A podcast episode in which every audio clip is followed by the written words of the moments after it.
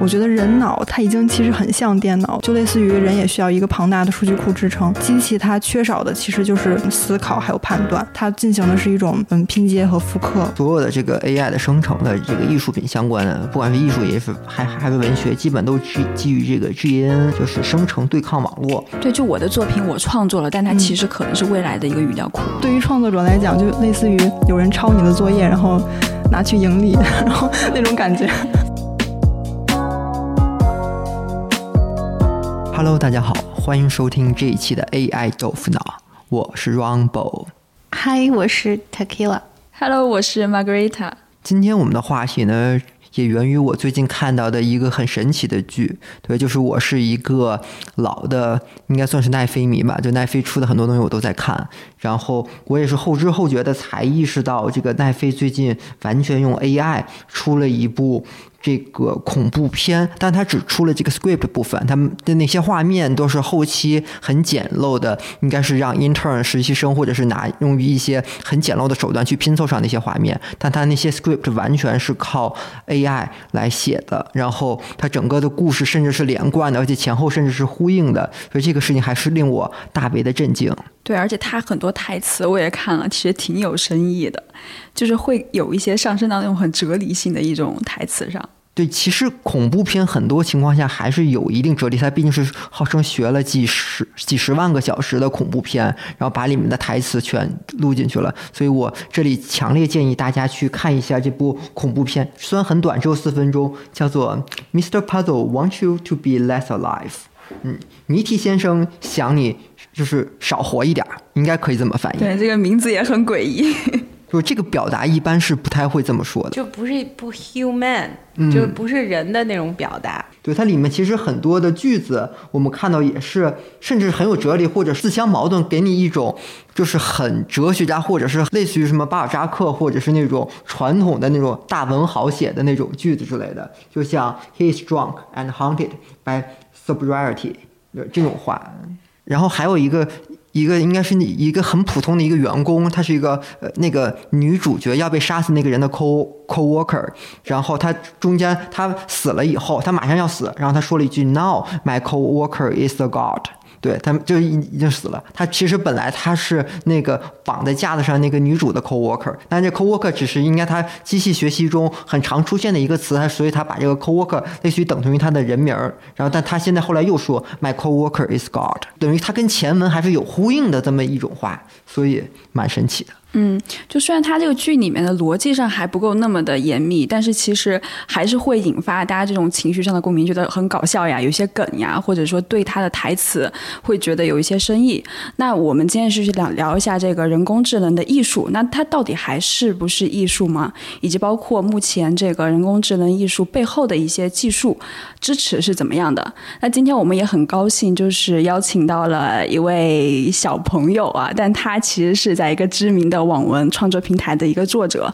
然后我们也想听一下从他的角度，就是对创作者怎么去看待这个人工智能技术介入到艺术创作这个事儿。让我们欢迎 Gloria，欢迎 Gloria。Hello，大家好，我是 Gloria，我在一个不知名网文平台，呃，有四年的网文创作经验。Gloria 看过之前那个奈飞那个剧吗？就是你觉得说 AI 做一些剧本的创作或一些小说的创作，你是怎么看这个事儿的呢？呃，我自己的观点其实比较模糊，就是单针对这个 AI 创作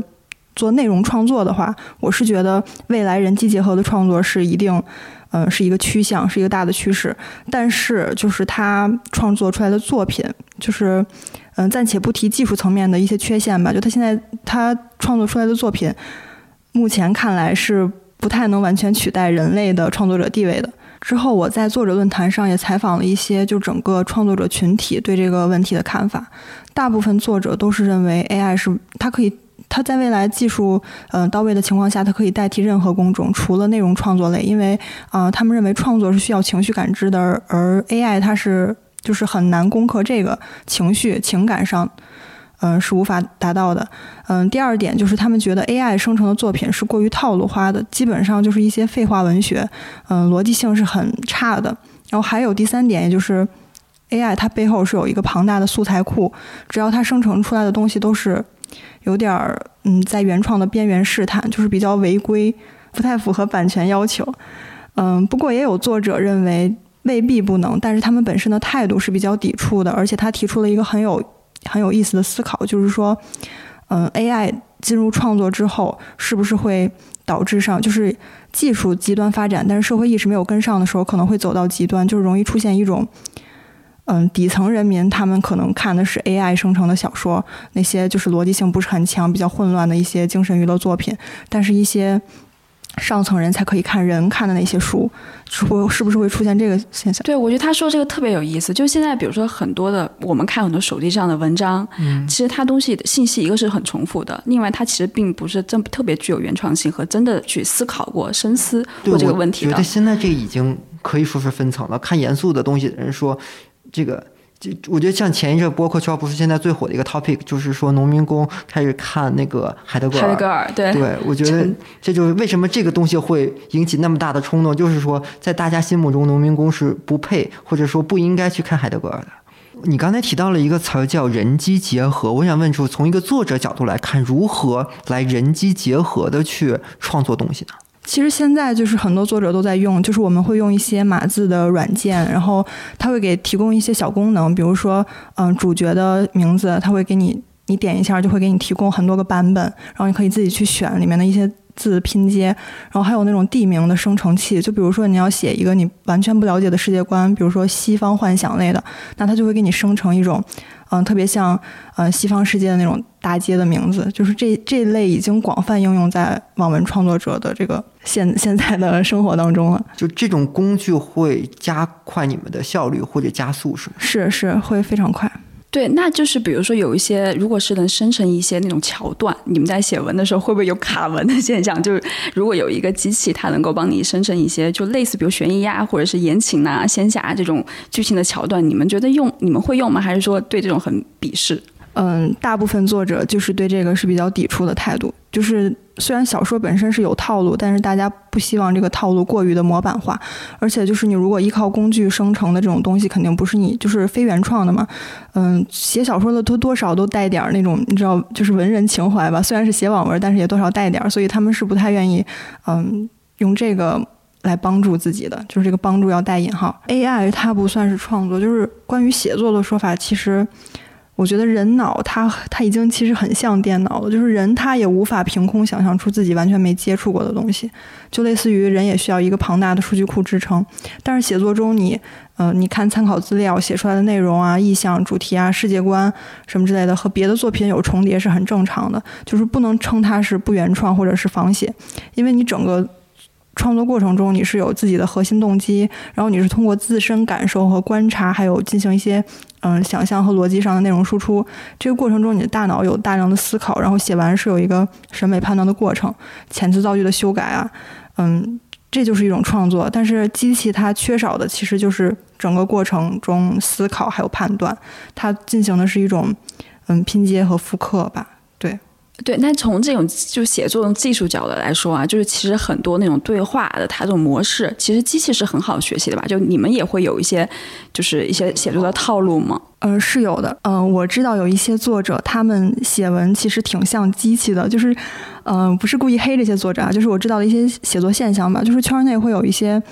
嗯，作者他们本身的写作。写作的成果不是特别理想，然后他们就会去网站，不是有排行榜嘛？他们就会找那些呃热榜上就是反响比较好的作品，去扒它的节奏、行文节奏还有故事线，然后做一个类似于仿写这么的一个东西。它本身称不上是剽窃，就是很模糊的、很灰色的地带，但是它本身确实是一个嗯套套路的照搬，就很像机器了。就像人工 AI，就是以人来做 AI 做的事情，这其实是挺对，就是人在模仿。AI 反而 对，但有可能，比如说你的初稿是人工智能生成的，然后作者再在这个基础上去改。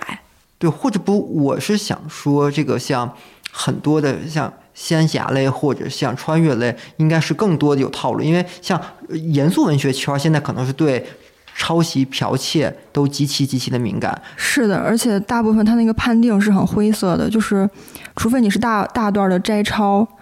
嗯，这个是很容易被判抄袭，但是如果你就是，嗯，行文的节奏，还有就是故事线的那种重合或者是一致，是很难被嗯明确的法律判定的，就是顶多是有。原文的作原文的粉丝来这儿 对去谴责你。哎，现在我就看到很多就是这种模仿，包括现在很多洗稿的现象嘛，还有很多拼凑，很多公号文章，我觉得很多都是网上跟我们信息去拼贴的。其实你要说真正的去原创一个东西，它还是我觉得比较少的，而且也是一个难度还是很高的一个事情。如果真原创的话，或者说，就是不管是传统文学还是我们所谓的网文这个圈子里，都会有很多的这种，首先要阅读大量的中外的很多的作者的作品，中间里面很多的桥段还有片段，多多少少都会有所谓的借鉴呀、致敬啊之类的一些情节还有人设的出出现。所以的话，这个何所谓原创，这其实也是一个很值得。就是询问的一个问题，因为其实很多的人物关系，还有包括男女之间的一些情节设设定，已经被传统的很多作家很多年前就都写完了。对，所以像 AI 就是介入一呃写作这个事情，会不会影响就是人的这种创造力呢？因为听很多人说，现在零零后小学写作文都不用写，是模仿，对吗？就是我个人不能代表全体零零后，但是就我个人的经历来讲，我小学的五六年级，包括初一初二，当时。嗯，写作文都是老师要求你先找一些范文，就每个主题下面找范文，然后最后考试的时候面对那个考题，不管它是什么，套套那个题，就是把你的范文应用，就是自己写是不太提倡的，甚至这个跟我们之前不太一样。我觉得以前我觉得其实这不就是其实就是跟 AI 一样，对啊，就是把人训练成了 AI。我其实是觉得人就是想做 AI，但人就是一个记忆力特别差的。AI，所以做不成那么好。然后，但然后，如果一个人特别聪明、天才，就。就是只是说它跟 AI 比较 接近了。我觉得人还是有人独特的优势的。人在现代很多的判断能力，包括我们所谓的自主意识，然后自己的很多决断上是 AI 绝不能做的。但是在 AI 擅长的领域，人是比 AI 差很多的。就像我说的，这 AI 其实的一个现有阶段 AI 的核心的功能就是找规律。AI 基本所做的一切，基本可以说都是找规律的一种变形。但是人人在发现规律跟找规律上，明显的是肯定不如 AI 的。但是人肯定。有自己，包括对美学的欣赏，包括自己这个自由意识的判断，这种方面是相对于 AI 现阶段的 AI 是做不到的。嗯，而且还有人的一个想象力，你就是 AI，它也是基于你有的这种呃一些素材或已经创作的一些作品去做它的规律或者去发展，但它可能去衍生出新的一个空间的概率应该是比较小的吧？它更多的还是把已有素材的一些拼凑，相对而言还是基于已有的这个呃。要么是已有的规律去寻找，要么基于一些固定规则的逻辑推演。对，这相当于是 AI 的一些发展。但是，如果说像纯的创新的话，这个很难，AI 是基本很难办到。但是就就像我刚才说的，你对于人来说，人如何来去定义纯的创新，这其实也是一个很 ambiguous 的事情。我觉得就创新了，就已经创新了，就是他重写了，重写了就已经他就写了就创新。那你人也只不过是。来也是来回就是写这写这些吗？我是觉得人也写的也就那样啊，就我感觉没有你那个 AI 写的好玩儿。对，就我们最近试了一个 AI 软件，就是你写了一句话，它会自动给你生成很多情节，然后自就它会一点下一步，它就会下一段片段出现，出现一个新的情节，然后你这一句话衍生就成为了一个小故事。当然最后发现那个故事之间这个逻辑性或者是那种。就比较无厘头嘛，它确实是顺着的，可能词的关联性啊，一些片段都是跟我们熟悉的，然后慢慢的把你引导进去一个悬疑的一个环境，呃，然后你的人名、你的地点，它都会有一些相关的关联，但是你这还是会觉得这个只是好玩而已，就并不是说一个真正的一个作品。对这种东西的话，其实我也看见过一些，但这个首先我。以下说的是不代表个我个人观点，然后也并不是很提倡。就是说我看到了有很多相对于写读后感，不管是可能某本书的读后感，或者是类似于某个报告，或者某一个什么新发开了一个某某大会，现在都会有很多读后感。然后现在网上有各种生成器，就类似于你可以输入自己相关的行业领域，然后再输入那个报告大会的一些内容，然后它就会根据已有的若干篇读后感、若干篇报告去生成一个新的这么的一个呃新的这么一个自然段，甚至是两三个自然段，大概几百字、一一两千字这么的一个东西，就比较符合某些单位对于这种读后感报告的要求。这相对而言可能是一个偷懒或者省事儿的做法，当然我们在这儿极不提倡这种行为。然后，但是现在我们现阶段我也看了好几篇他们生成出来的这种报告，就是现在来说还是很没有具体的思想，然后肯定是没有一个 thesis，就是没有一个中心思想的。但是它里面前后文的一些逻辑，还有整个句子的完整性，现在已经是很有很很明确的有一个保证了。对，嗯嗯。现在如果是真真的这个 AI 介入之后，就是普遍大家能够创作的这种途径，能够看到你信息和创作作品的这途径增多，那你真正的就是经过这种思考，或者是我们传统说说那种艺术价值的东西，可能真的就是只有一小部分人会去关注了。那这这后面是为啥呢？就是为什么普通的人不会去看呢？其实它渠道也是在的呀。我觉得就肯定是它。为什么网文能那么火？就还是因为网文肯定是抓住了大家的所谓的一些底层的需求和一些，就是调用可能是需要调用高层高级认知，相对而言可能少一些，就是说能让大家就短平快的满足，或者说从某些程度上来说，呃，网文跟部分的短视频可能是有。可替代性的，或者说是满足了人类似于相同的需求，所以的话，它毕竟像我们所谓的为什么大家看短视频看的越来越多，而看纪录片或者看真正严肃的电影会，是或者说随便一个电影现在都容很容易被人标上烧脑的标签。我觉得这个这个其实是我很抵触的一件事情，说这个电影什么都没讲就被大家标上了烧脑的标签，这个我觉得挺挺奇怪的。对，就是。就大家还应该更去迎接一些相对而言就是传统一些的这个文学的题材或者是文学的内容，对，嗯，对，哎，我很好奇啊，就是像 Gloria 在你的，比如说你的一些读者，如果你写的一些片段可能会带一些严肃性的时候，是不是这这这个小故事可能读者会变少，或他们更喜欢通俗一点？是的，是的，而且有一个现象是，我觉得就是很费解的，就是现在的小说。读者就是，尤其就是可能是我们这个网站它面临的群体，他们不太喜欢看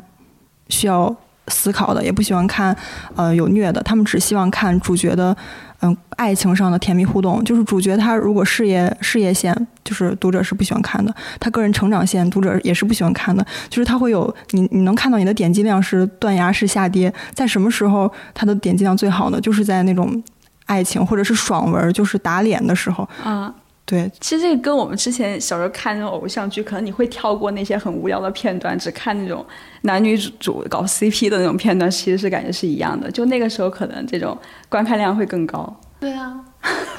没有，我也是，我只看你说的那种。就是我觉得你写什么个人成长线是要干嘛？我就特想抽那作者，就是我就觉得浪费我眼睛，我还自己在那儿翻，然后，但是后来我想。就是我也思考过，是不是这个也是凑来凑的，然后要不然的话，就是我我仔细想了一下，我就觉得他如果完全没有人设吧，你你可能也不看，就是完全就是上来就是你就说 A 和 B，然后就 什么都没有，然后两个人就就是你也不会看。对，所以就是像这种，因为很多作者他发现这个现象之后，他就只写就是主主人公甜甜蜜蜜的这种日常，也被称为工业糖精。就是一种，就两个人是完全没有立起来的，因为没有他们个人的故事线嘛，然后就是一种工业性的发糖。但我觉得这种文章就是应该也是在 AI 的辅助之，有一天在 AI 的辅助之下能写到呃非常好。就是我特别希望看到一个小说，就是不符合传统的，就是那个什么故事八段论，就是像以前人总结不符合传统文学的。对传统文学就是说故事要有起伏，然后最后主角突破自我，发生了一个质变。就是很多人不是说过故事怎么讲吗？我就觉得。是不是 AI 能带领我们就没有这样的故事，从头就是很甜到尾，也没有什么第三，就是就这这两个人就是一见钟情，然后就每天在一起特别开心，然后还能无限的有续集。不，我刚才是我是特别 太多，第一次听到这个“工业糖精”这个词儿，我觉得这个应该是个很好的一个比喻，或者是一个很形象的这么一个词儿，因为我觉得像“工业糖精”的这种作品的话，人写肯定不是最好的。像工业糖这种东西，肯定是 AI 写是最好的，因为我可以去学习所有最优质的糖，然后把所有最优质的提炼提纯糖提炼到一起，成为一管儿特别特别纯的百分之一千的糖。对，纯糖。太可怕了。小作者你怎么看？我觉得有些人正在这么做，就是就是有一部分作者，包括我前面提到过那些在扒热榜的作者，他们是真的有这种就是个人像机器化，就是有点机器化生产内容创作这种，就是很矛盾。但是他们可能写作目的本身不是写作，而是赚钱，就是会出现这个现象。真的以后用 AI 生成了百分之百纯糖的这种工业糖精，是吧？对。那我觉得这那这样的话，那反而让那些像他说那种以人模仿 AI 的人肯定是活不下去的，因为肯定是 AI 来做 AI 擅长的事情，你用人来做 AI 擅长的事情是是没没没救的啊。对，而且 AI 它确实生成的时候。文非速度非常之快，就是像我们作者写作的话，就时速最快也就两千三千字，都是很快很快的人了。就是像我一般时速也就五百字，但是 AI 它就十秒、十五秒就可以生成一个两三千的文章，就是肯定是可以取代这些比较底层的套路化作者的。那其实我觉得这没准甚至于是一件好事，就可以逼迫着作者向更更深层次和。去进发，然后去写一些有一些原创情节和独立塑立得起来人设的文章，会不会是有一个好的一个？我觉得你说这会不会就跟吃糖然后上瘾，就是上瘾，然后之后就吃不了，就是就是你老吃那个全糖的，你就喝不了半糖就无糖的那个饮料，然后以后其实就不用写了，就是写了也没人看，就是大家 都受不了无糖了。我是持另一个观点，就是我感觉它就特别像翻译，机器翻译现在可以代替那些比较日常、比较普通、简单的翻译了。只有顶级的同传它是不能代替的，但是这并不会把人逼到那个去学同传，而是去把人让就是就是让人使用工具，然后会有一部分嗯比较层级不够高的翻译，他们就是会被机器替代替代嘛。嗯。对，但是他们本身并不会生出啊，我要做高级同传这样的心，而是不去接触翻译这个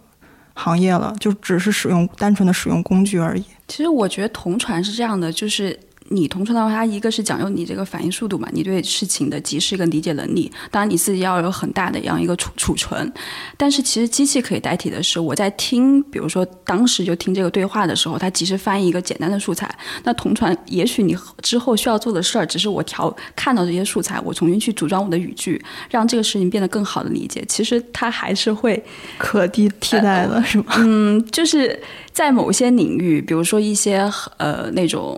很商业化的一些会议啊，但如果像涉及比如医疗、法律或者需要这种逻辑去推理、去当时去判断这个话的它的一些背后的含义的一些同传会议，我觉得可能是替代不了了，暂时。AI 上真的对翻译其实替代蛮多的，不管是讯飞也好，还是 Google 也好，它现在的很多就是付费的翻译，就现能公开的已经是我觉得是不亚于同传水平了。对，就很多，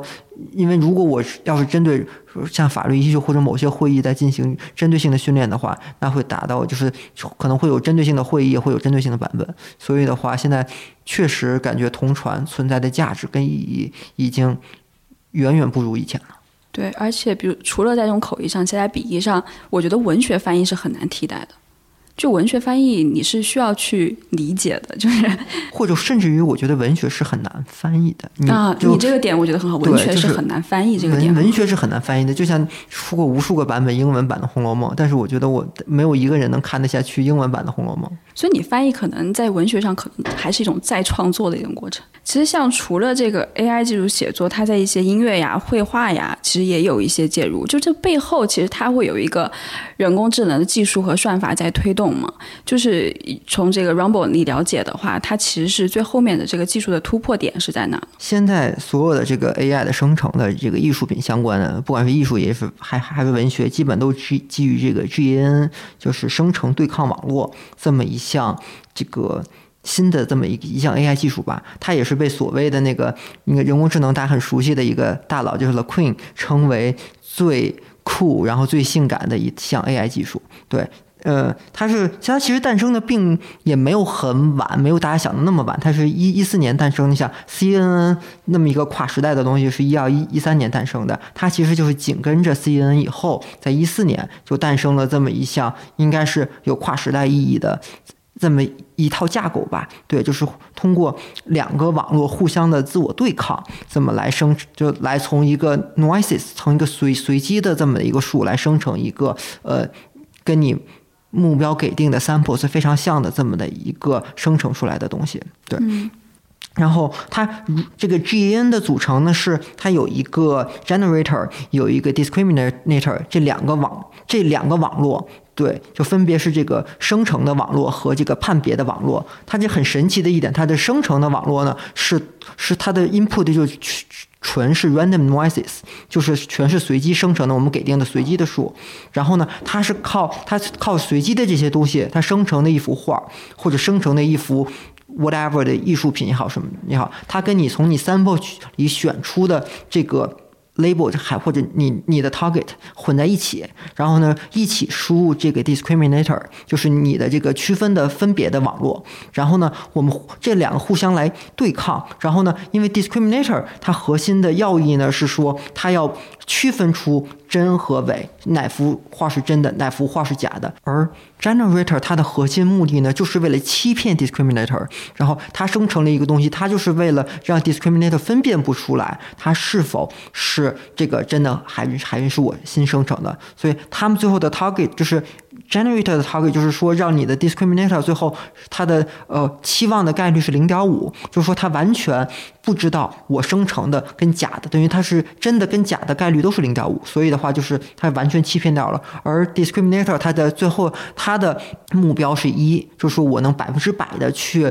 区分到底哪幅是生成的，哪幅是呃哪幅是原原作。对，啊，哎，那如果你举个例子啊，就是比如说这个呃这个 GN 运用到一些，比如说艺术，比如说绘画，它它是怎么去操作呢？就是如果在这个场景下，就是使用绘画里面，我们可能会去把呃绘画先都呃。选定一部分有固定特征的 target，就比如说是像印印象派，或者是有一定固定的 pattern。首先，这些 pattern 是应该是可以被学习到的，或者是说它这些 target 是呃。某一个作家、某一个流派、某一个时期的之类的，不然的话，如果你找 random 找的一些图来说，网站上图来说，他们自己是无法去归类的。对这个东西的话，就不管对 AI 还是对人来说，你都是无法分辨的。就本身它有就有一个规律性，一个大概是有一个风格在。从人的理解来说，它是有一定的规律，或者能把它放到某一个 label 底下的。对，这是等于是你原来的这是真的原图。然后呢，你的最开始从 generator 来，它就是。就是 random seed，就是你 random noises，就是不管你这得看你的这个 generator 跟你的 discriminator 到底是哪一种网络，它的网络架构是什么样，这肯定是根据你的计算的效率，还有根据你你整体的算力都是相关的。然后你选定一种合适的架构，比如说像比较常见的，像在图片里就 CNN，我的 generator 应该是一是一个很特殊的一个 CNN，然后 discriminator 就是一个有可能是 CNN，有可能是别的的这么一个零到一的映射的这么的一个分类器，然后。然后我 generator 就是从零从一个 random seed 开始，然后输出一些画，然后呢，同时跟这个把输出的这可能一个 set 跟这个你 discriminator 原本输出原本有的那些原作混在一起，然后让 discriminator 去分别哪些是真哪些是伪，然后呢，这里面就可以对 discriminator 进行一一次训练，嗯，然后就是。零和一，让它判别哪个是真，哪个是伪。而 discriminator 它自己的优化呢，就是说我尽可能多的要这个分别出来，而同时把这个数呢再传回 generator。generator 呢，它的核心的要义呢，就是说我要去尽量可能多的去欺骗这个 discriminator。对，所以这就形成了一个两边都迭代一次数的一个循环，然后再不断再进行一次大的循环，然后就是同时再进一步去迭代 generator 跟 discriminator 这两个网络。对，所以它其实换句话说，就是对这两个模型如何的收敛，还有它的算力，其实要求很大的。所以我们有时候算一次 GAN 要花相对而言比较长的时间。然后的话，因为里面既牵扯到整体模型的收敛，也牵扯到这两个分别的网络的收敛，里面会用到更多的收敛的技巧。像你的 generator 是用的是应该是呃这个 gradient ascent，就是你你你是梯度上升的，而你的 discriminator 用的是梯度下降的，用不同的一些收敛的技巧，还有你的这种 mapping 的 function 去去加速你的计算。嗯，所以最后可能经过现在我们基本上是大概一百或到三百次整体大的模型的迭代，然后就能生成一个就是相对而言这个看起来比较像真的的这么的一幅画作。就是我看到过各式各样的这个生成，就是通过 GAN 生成的画作，因为其实相对而言。生成画作这是比较简单的一种方式，就最简单的 GN 之一吧。对我看到过生成新的莫奈啊、毕加索，但你像毕加索本来就是那个 style，我新新生成的毕加索更可以是毕加索的 style。然后甚至还有呃，网上有一曾经有个很火，就是生成日本动漫的头像，他把抠了很多很多个小的日本动漫头头像，然后拿那个去生成。其实就是你基本生成任何类型的图片都可以。当然的话，因为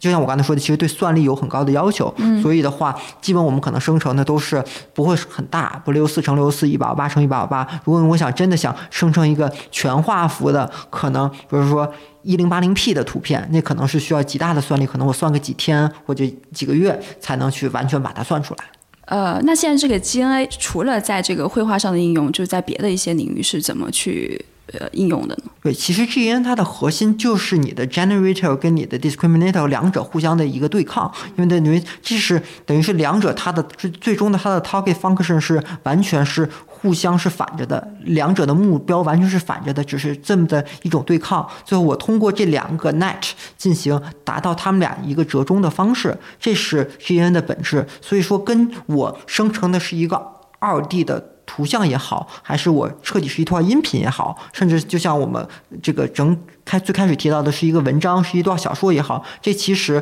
只是说我里面这个 generator 跟 discriminator 用到的这个 net 是不一样的。像我们最开始用到 CNN，然后我里面可以用到别的一些时时间序列的这种算法也好，就是我完全可以用各式各样的。模块还有它的算法架构去替换 generator 跟 discriminator，所以只要我里面替换的合适，其实相对而言我是可以生成任何对已有的规律或者已有的一些素材去进行自自我生成的啊，就不管是图片、音乐或者是影片也好，它其实底层那个逻辑是一样的。对对，只是可能像比如说部分文字来说，我可能需要更多的语语料库，对语义的分析，这可能文字的生成肯定会更复杂。就是其实这就是为什么我们看到有时候它的。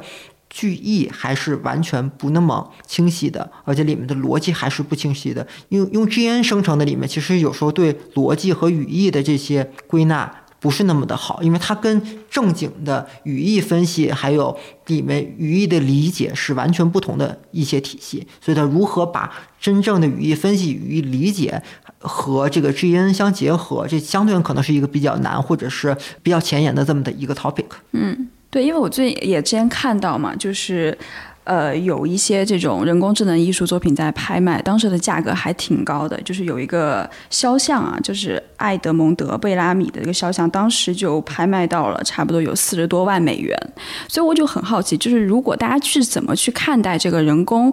智能作品的这个价值的，就它背后，当然你说的通过这些算法去做，它是一定的技术价值。当然，你还会有一些这种艺术和创作的价值在里面。所以这个是怎么恒定的？其实从真正从算法的角度上来说，你所谓的这幅肖像，它只是我通过一串我的随机数来生成的。嗯，所以的话，就说它的核心，从如果真的从算法角度来说，它的核心应该是你 GN 里面网络里面的参数。那些参数还有整体的架构是比这个我真正生成这幅画要更有价值的多，因为其实只要我这个参数固定，我可以生成一万幅、十万幅这种类似的。画都是可以的，你所以它它这一幅画，我觉得从我如如果真的我们以算法角度上来说，它是完全没有意义的，因为它真正有意义的时候，我经过训练而生成的那个网络里面的参数，这个参数固定的话，我就是它这幅画就是一个就像 a 乘 b 一样，我就是靠一个我的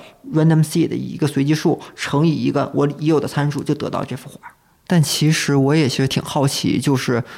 就是通过 G N 跟 A I 我们生成的这个艺术，它到底价值何在？这其实因为如果我们想盈利的话，就是还是要它毕竟是人们对它价值的认可，然后从而付费或者体验，嗯。如换句话说，就像我们前一阵一直提到的，包括现在非常火的元宇宙和跟 NFT，大家觉得那是艺，虽然他们的艺术作品价值很低，大家是认可它上面的价值的，或者我至少我对于它其中的价值达成了一种所谓的社区里面的共识，我基于社区里面的共识给他付了一个很高额的费用，对，可能几个 E ETH 之类的，然后，但是真正 AI 生成的作品是否能达成像？这个呃，NFT 里面那些艺术作品一样，所谓的价值，这是很，这我觉得这是一个很大的问号，因为我个人认为，呃，为 NFT 社区里面的很多作品，如果从艺术角度来上来看，是完全 bullshit，是完全没有价值的，因为它就像我最开始说的，就是像素块块的堆叠，或者是一些完全基于艺术家个人特性的一些类似于表达也好，它更多的是一种，呃，可能是宣扬一种。是一种姿态，是一种自我观点的一种宣扬，而不是艺术品的本身。而像 AI 创作的作品，它就走了另外一个极端，它完全是我 technical 的去模仿，我去学习你里面的这种规律，去表达出一个跟原有素材库几乎一致的这种风格。对，所以这么看来说，这也可能就是为什么 NFT 那么值钱，它反而是最从艺术上来看，它的价值是最低的，而它在。呃，从他的艺术理念上和他的精神层面上，他反而可能又为为什么那么高？因为他是高度跟艺术家个人或者跟某个 KOL 版绑定的。嗯。对，我觉得就庄宝说这个点，我很同意。就是我觉得人工作品的价值，就是它应该是内容肯定是应该被保护的，因为它肯定是基于你本来就有的技术价值，还有很多之前的一些内容上的价值。那就是问问题就在于我们去去界定这个时候，可能更多需要去判断这个创作者这个主体，这所有的一些价值应该是归功于作者。其实，当你的就是如果机器它摘取的那个语言单位语速它足够小的话，就是它其实跟我们原作者就。关系不是特别大了，就是只是我们心里会不舒服，但实际上我们给出的那个参考那个贡献是很小的，就是因为嗯，就跟抄袭的判定一样，抄袭的话你是要连续达成多少多少个字，它才能嗯判你是抄袭。如果你机器摘取的那个字数呃语速，比如说特别小，就是只是名字生成器，你摘了几个一个字两个字，这种是。嗯，很难判定，对，很难判定的。嗯，我是认为这类人工智能它生成出来的这种作品，它本身虽然不具备价值，因为因为人工智能它是没有办法做那种审美判断的过程的。它它跟人创作的差别之一就在此，就是人人在创作之后，它可以嗯自己判断这一段是写的好还是不好，一个筛选。但是 AI 它就是生成出来就是生成出来，是由人来判断这个是好还是不好，然后它的那种。价值也是人从中去感知的哦。我知道之前微博上有一个有一个叫“僵尸文学 bot” 的一个号，呃，不知道大家有没有看过？就是他是摘选一些僵尸粉他们发的博文，就是本身那些博文都是，呃，您说的那个 GNN 技术生成出来的一些呃拼凑的东西，就不具备逻辑性，但是会会有好多人去。追捧那些东西，就是把它们当做诗一样，因为它本身具有一种没逻辑性的诗意。然后我觉得这也是一种价值吧，就是人脑赋予它的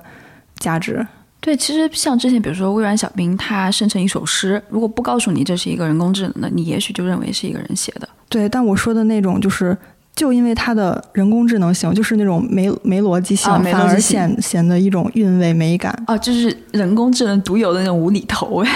对，我可以简单说一个，就是。有有一句是，嗯，明天太阳就要出来了，乐观者在大脑中。就这句话，它本身是由三个完整的，就是不相关的句子拼出来的，但是它就莫名其妙有一种啊，你要去深思，嗯，就是有一种严肃文学的那种感觉。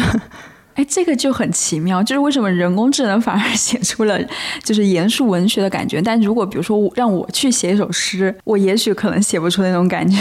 其实更多的像 G N 它提取的也是找 pattern，就像我说的，它也是找到可能里面的某些要素。嗯，像他刚才说的这首诗里面，可能有像太阳，有乐观者，有大脑，可能这几个要素都是说，可能在某些它的语语料库中出这个频率比较高的，或者是有明确一些意向的。一些词汇和意象，然后这些东西被知音给学到了，然后的话，他就进行了一系列的拼凑。嗯，正因为现在拼凑跟我们所谓的逻辑跟语义的网络还不完全能结合，所以就生成了一些这个相对而言看起来比较无厘头和。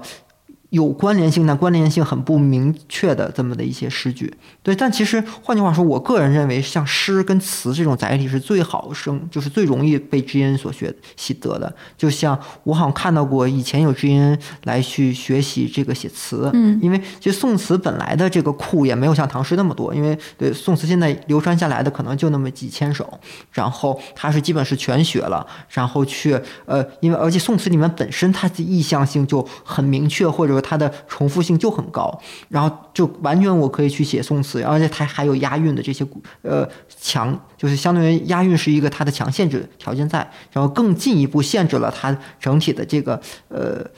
这个生成的规模，还有它的这个这个题材的表现形式。所以的话，就是我们看 AI 写的宋词，真的就跟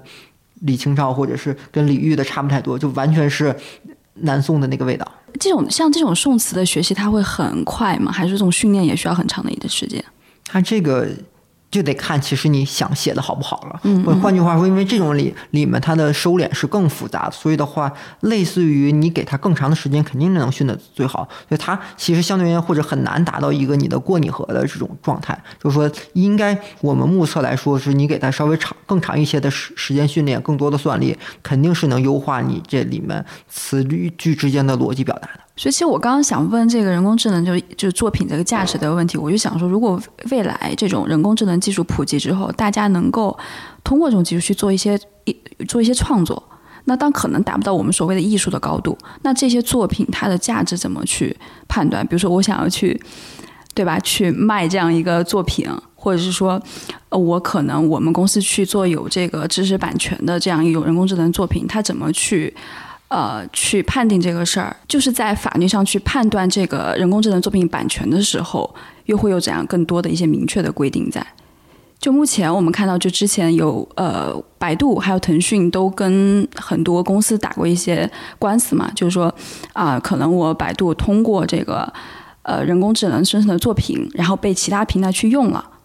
然后这个事情当时就是也是在法律界引起了一些的争议，就是人工智能作品那是算百度这个它的作品所有权呢，还是说其实它是机器生成的，别的别的一些机构也可以随意去用？这个其实就很难说，就现在确实，我觉得就不管像已有的判例，还是未来的一些更多的争端的话，这是应该算大家都一直都在很关注而且在探讨的一个点，就是我像。我刚才也表达了一些从算法上面的观点，就是说更核心的知识产权应该是那算法里面的参数。嗯，而但是而我觉得一个随机数是没有什么版权的，因为在我心目中，它就是如果你的参数真的是被我很多很多的算力，然后很好很好的模型去支撑的，那里面的参数跟模型架构这个东西，甚至于我是可以申请 IP 的，然后它是值得被保护起来的。然后我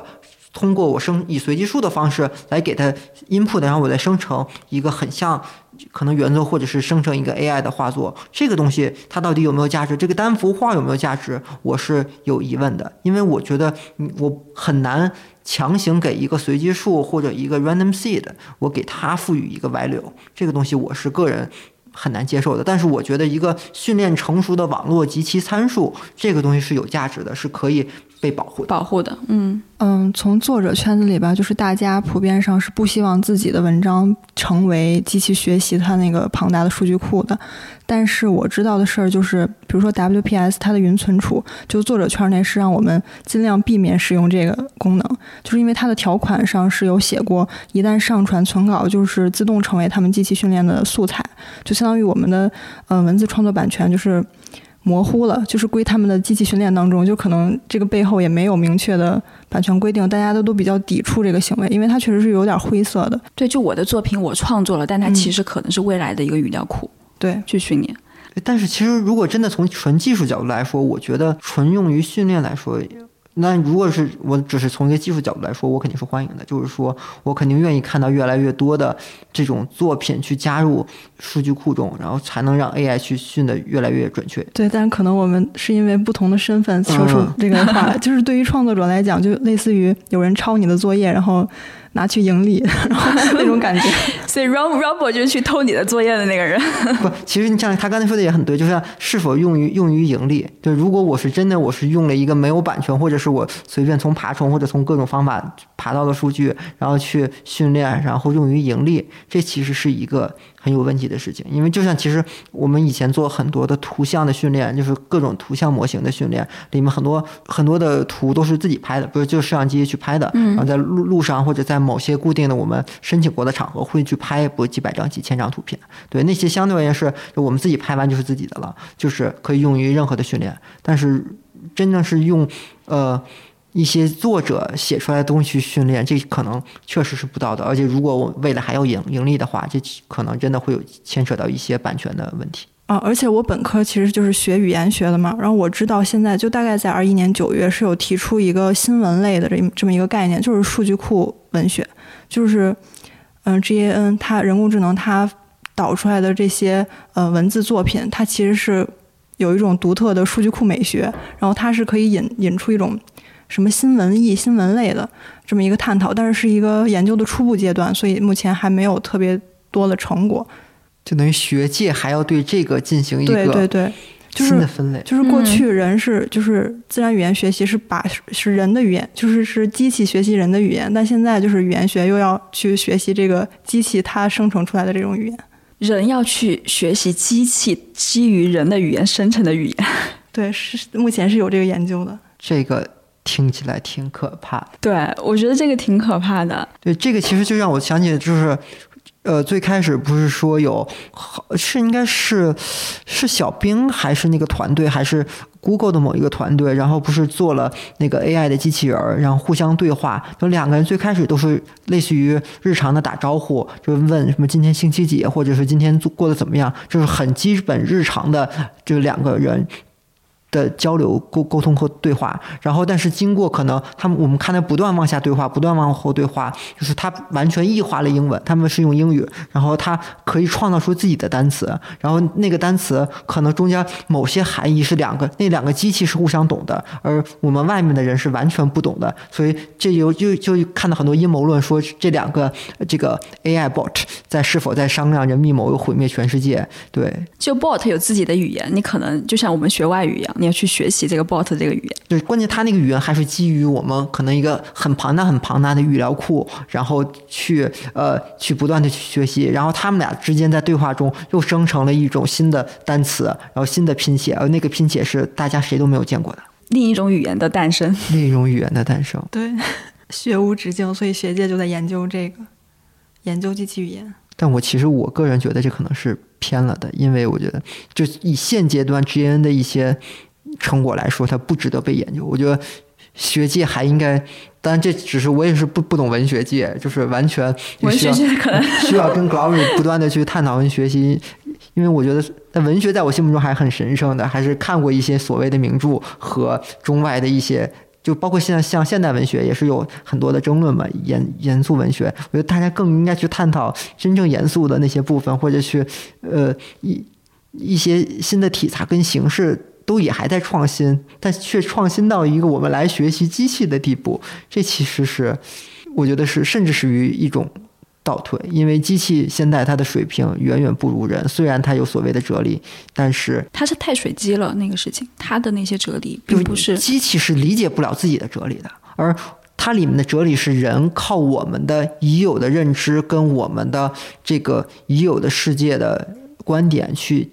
等于是牵强附会给机器的，呃，给给机器生成语言的这些的意义，而机器本身是理解不了到它语言内部后面的哲理的。如果当机器真的能够理解它自己语言的话，真的就是它有自我意识了，那就是真的是你一个新的阶段了。对，那内容创作者肯定是会被它代替的，因为它有意识了，就是就你可以跟它共存，不一定跟它代被它代替。价值会被它取代，因为我们人确实就是在客观条件上是是不如 AI 的嘛，就是创作手速上首先就不如。不，我觉得换句话说，创作手速上 AI 其实我想让它慢也可以让让它慢，对，只是你那个网络太简单了。我要想 AI 创作的慢，可以让它慢，但是就是 AI 毕竟是吃电的嘛，啊、我只要给喂给它足够多的电，它就可以持续持续的输出，而人毕竟还要吃饭。